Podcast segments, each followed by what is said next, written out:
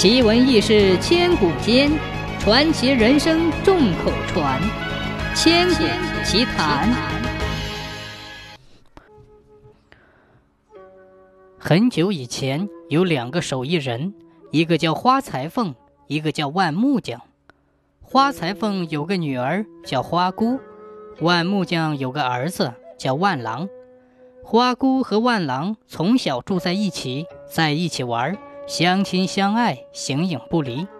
村里的人都夸他俩是天生一对。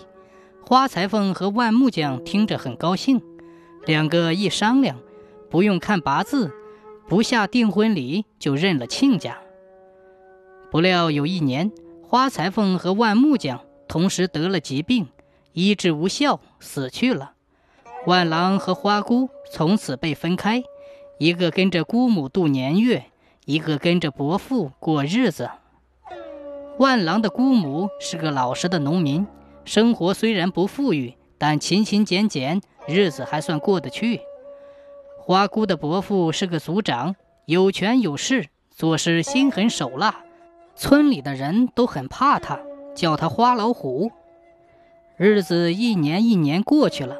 花姑和万郎都长大了，花姑长得像朵花，万郎也变成了英俊的小伙子。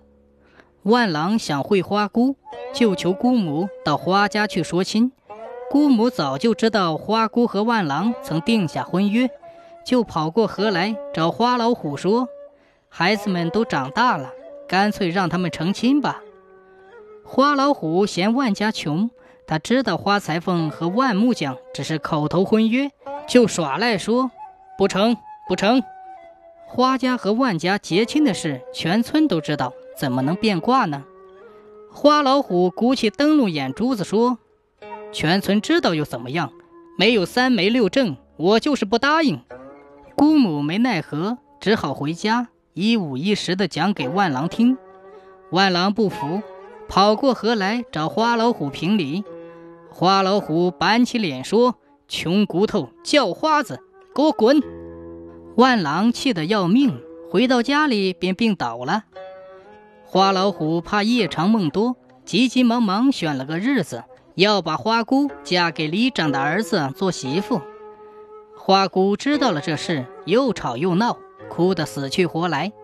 迎亲那天，花姑不梳妆。不打扮，哭一声爹娘，叫一声万郎，哭呀喊呀，心一横，脚一蹬就上吊了。幸亏丫鬟发现的及时，解下来还剩下一口气。等迎亲的花轿抬进了屋，见到的不是新娘，而是个半死不活的人。新郎气得把花老虎大骂一通，然后抬着空轿回去了。花老虎讨了一场没趣。打花姑，花姑不服；骂花姑，花姑不听。最后想出一个软办法，把花姑送进后山的尼姑庵，还把九节竹鞭送给了老尼，吩咐老尼将花姑严加看管。过了些时候，万郎病好了，一打听知道花姑为自己惨遭迫害，十分悲痛。他不顾姑母的阻拦，也出家到骆驼山当了和尚。就这样，一条江水隔两心，骆驼山对着尼姑庵，花姑和万郎各在一方。日子一天一天过去了，岸边的花枯了，山上的青草黄了，但万郎和花姑还在互相思念着。一天，万郎到河边洗菜。花姑到河边提水，万郎看见花姑，花姑也看见万郎，两人隔河相望，不敢说话，不敢呼叫，只是会心的互相点头。万郎心想：要是能过河与花姑会上一面，粉身碎骨我也甘心呢。花姑也心里默念：要是能过河与万郎会上一面，千难万险我也不怕。这件事感动了和尚寺守山门的狮子。一天傍晚，狮子突然对万郎说：“万郎，万郎，想妹断肠，去见花姑，你敢不敢？”万郎见狮子一片诚意，就答道：“狮子，狮子，能见花姑，我不怕死。”狮子把头点点，四脚扑地，叫万郎骑在背上，忽地腾空而起，向对岸飞去。狮子将万郎驮过江之后，就站在河边的高坡上，为万郎和花姑放哨。一对情人终于相会了，万郎和花姑又是欢喜又是悲伤，他们苦脸对苦脸，泪眼对泪眼，满腹的话讲不完，诉不尽。这件事让老尼知道了，和尚和尼姑私自约会，这还了得？他提起九节竹鞭，怒冲冲地奔下山来。老尼一出安门，就被高坡上的狮子发现了。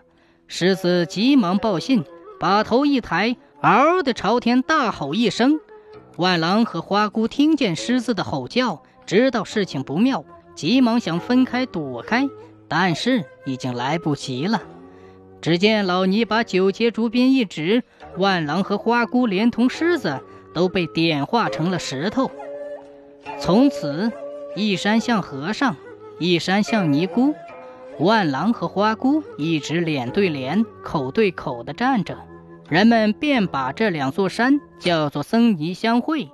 那只狮子自从被老尼用法术镇住以后，头脸一直朝天仰着，再也低不下来。人们就叫它朝天狮子。